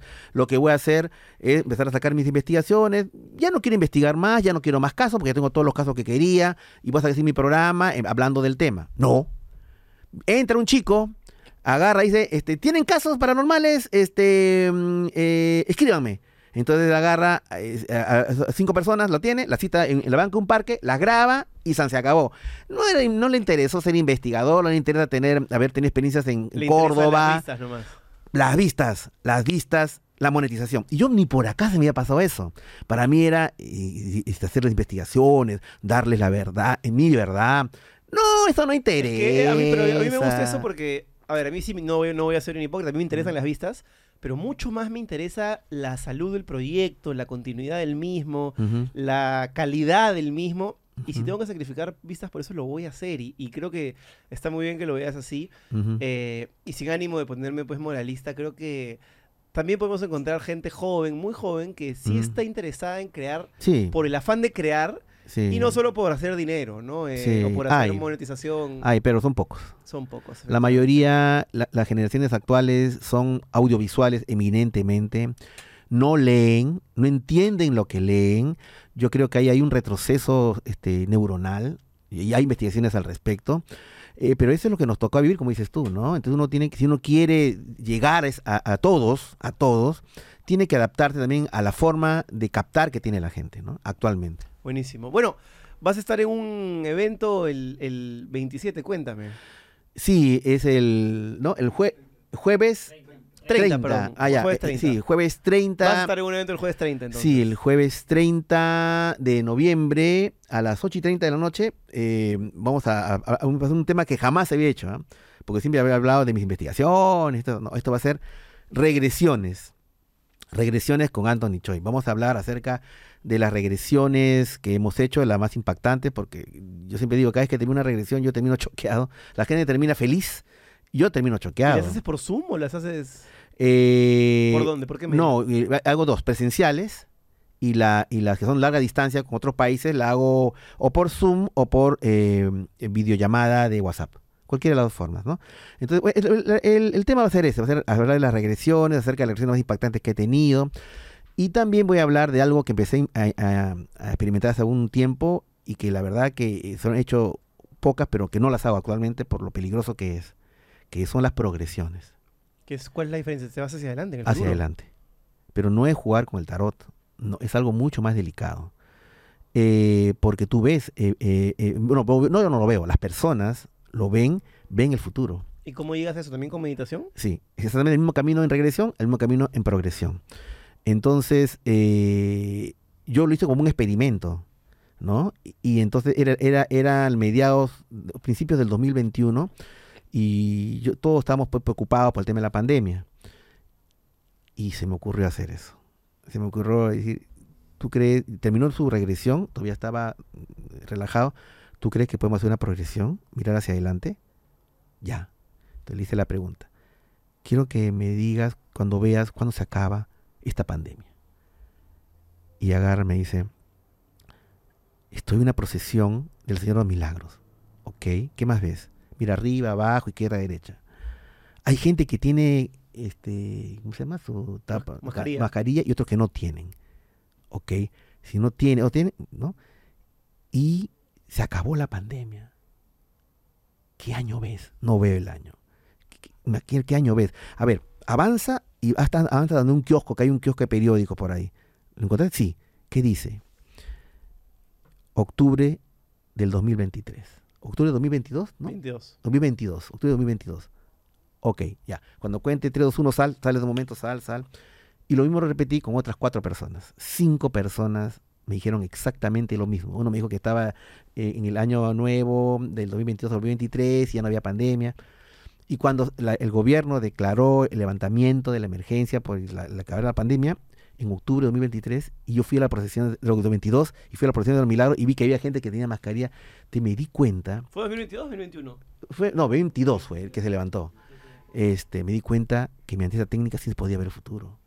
Entonces me, dije, me di cuenta del- del- del- de la responsabilidad que hay ante eso. Porque yo creo que la gente no debe saber su futuro, no debe espoliar su De futuro. acuerdo. Yo, yo consulto Claro. con mi cuñado que es astrólogo, que me la carta astral, Ujú. pero por temas puntuales, ¿no? Voy a, Sí. voy a venir un viaje, ¿qué te parece? Claro, voy así. a abrir este proyecto nuevo. Así es. Sí, en este momento es una buena etapa. No, tu tránsito es así, mejor no lo hagas. Y hasta ahí, pero no quisiera ver tanto. Pero sí me interesaría ver una regresión. ¿Us- us- ¿Tú lo haces como un servicio? Sí, es un servicio pagado. Ah, sí. Sí, sí, una manera también de, de otro ingreso. Ah, te lo te puedo contratar entonces para que me hagas una. Con una todo regresión, gusto, con todo gusto, después lo grabamos, no sé, ya dependerá, ¿no? Este, pero sí, la progresión es algo por eso que la gente me dice, quiero una progresión, no, no la hago. Porque te cuento, una, te cuento, ya quiero rapidito, ¿no? Porque ya está terminando. Y, y se me ocurrió hacer al principio una progresión a una chica. Ajá. La chica me dijo, doctor Choi, lo que pasa es que yo paro peleando con mi enamorado y, y quiero saber si, si me voy a casar con él y no sé, ¿no? Que- Bueno, entonces agarra, le hice la regresión. Y la regresión, la verdad que no salió mucho, que, pues, que una vida anterior sí habían sido pareja y todo eso, ¿no? En ese momento se me ocurrió, porque yo soy de las personas que cree que el tiempo, el dueño es Dios. Si a ti te da la clarividencia, bacán, pero no la estás robando. ¿no? Entonces, pero ese momento, bueno, se me ocurrió eso. Y le dije, porque la vi tan compungida ella con su problema. Entonces le dije, ¿no quieres que te haga una progresión? ¿Qué es eso? Mira el futuro. Ok. Hacemos la progresión y estaba ahí. Y le digo, quiero que te proyectes de aquí a dos años. ¿Qué ves? Y me dice, estoy en mi oficina. Ok. ¿En la oficina que trabajas ahora? Sí, en la misma oficina. Ah, me está sonando el teléfono. Y contesta, ¿qué dice? Ah, mi, mi hija está enferma. ¿Tú tienes hija actualmente? No, no tengo. Pero mi hija está enferma. Y estaba, estaba viendo a dos años. Ok, entonces anda a ver a tu hija. ¿Qué haces? Voy a verla. Ya, ahora salta el momento en que estás en tu casa. Ay, menos mal que mi, mi- era solamente un tema de una gripe, una cosa así. Ah, ya, muy bien. Entonces llegó el momento de que despierta. Espérate, espérate, está entrando, está entrando alguien, está entrando alguien a la casa. ¿Quién es? Mi esposo. Mi esposo, tu esposo. Ya, sal y recíbelo. Yo creía, Jesús, Que el enamorado. que va a ser el enamorado. Y de repente, ahí abre la puerta, entra su esposo y ella da un grito. ¿Qué pasa? Tranquila, tranquila. Empezó a estar tranquila, tranquila, respira profundo, estás dentro de la esfera de luz, todo lo que uno dice, ¿no? ¿Qué pasa? ¿Por qué gritaste? Es que no es mi enamorado. ¿Quién es? Es un amigo del trabajo que acaba de conocerlo. ¿Qué? Sí. Y ahora, explora tus sentimientos. ¿Qué sientes? Lo amo con todo mi corazón, me dice. Pero si recuerdo conocer hace un mes, me dice. Sale ese momento, cuando cuarte 3, 2, 1, se regresa, regresa ese momento. Salió ese momento y se quedó pensativa. La pregunta es, ¿es lo que vio es real? ¿Eso, cu- esto, ¿Esto cuándo fue? Hace un año. ¿Y ahora está con el enamorado o ya está Ah, no le he preguntado, ¿verdad? No he llamado. Esa es la pregunta del Sí, no, millón. no, no he llamado, no he ¿Ya llamado. terminaste con el enamorado? ¿Estás con tu Verdad, verdad, para sí, sí es cierto. Sí, Pero claro. lo que pasa es que ya tú estás predisponiendo a la persona. Un pues. poco, pues claro. Claro, porque a partir de ese momento, ese amigo que lo veía, lo veía como amigo, Ya lo va a ver con otros lo va a ver con otro sentido. Estoy viendo a mi futuro marido, Así al papá de mis hijos. Entonces, Claro. en, en ¿quién, está, ¿quién es el primero? ¿El huevo o la gallina? ¿Quién Así estás es, condicionando? así es, No, es la idea sugestionar a nadie. Entonces, no es la idea, no. Que ya pueda tener su libre albedrío totalmente. Así es. Qué interesante, qué interesante. Bueno, ha sido un gusto conocerte Jesús. en persona. Gracias por venir, por hablar de, de temas tan honestamente. Sobre todo lo que más se valora aquí en la lengua es la honestidad. Y tú la has tenido, pero hasta para regalar. Así que muchísimas gracias por eso y que te deseo toda la suerte del mundo en el proyecto que hagas. eh, y voy a, voy a ver si es que te contacto por una regresión. ¿eh? Claro que sí, con todo gusto. Y bueno, lo de ya saben, el, en, eh, las entradas están a la venta en Joina, regresiones con Anthony Choi. Va a ser en dónde? En el Restobar Terraza de Pueblo Libre, el jueves 30 de noviembre, ¿de qué año? Del 2023 a las 8 y con este- el- el- Acá pondremos el flyer, no te preocupes, para que, la- para que la Sí. gente lo vaya mejor. Los espero. Y, y, y, y los cielos. Eso, muy bien. Nos vemos el siguiente lunes. Chao.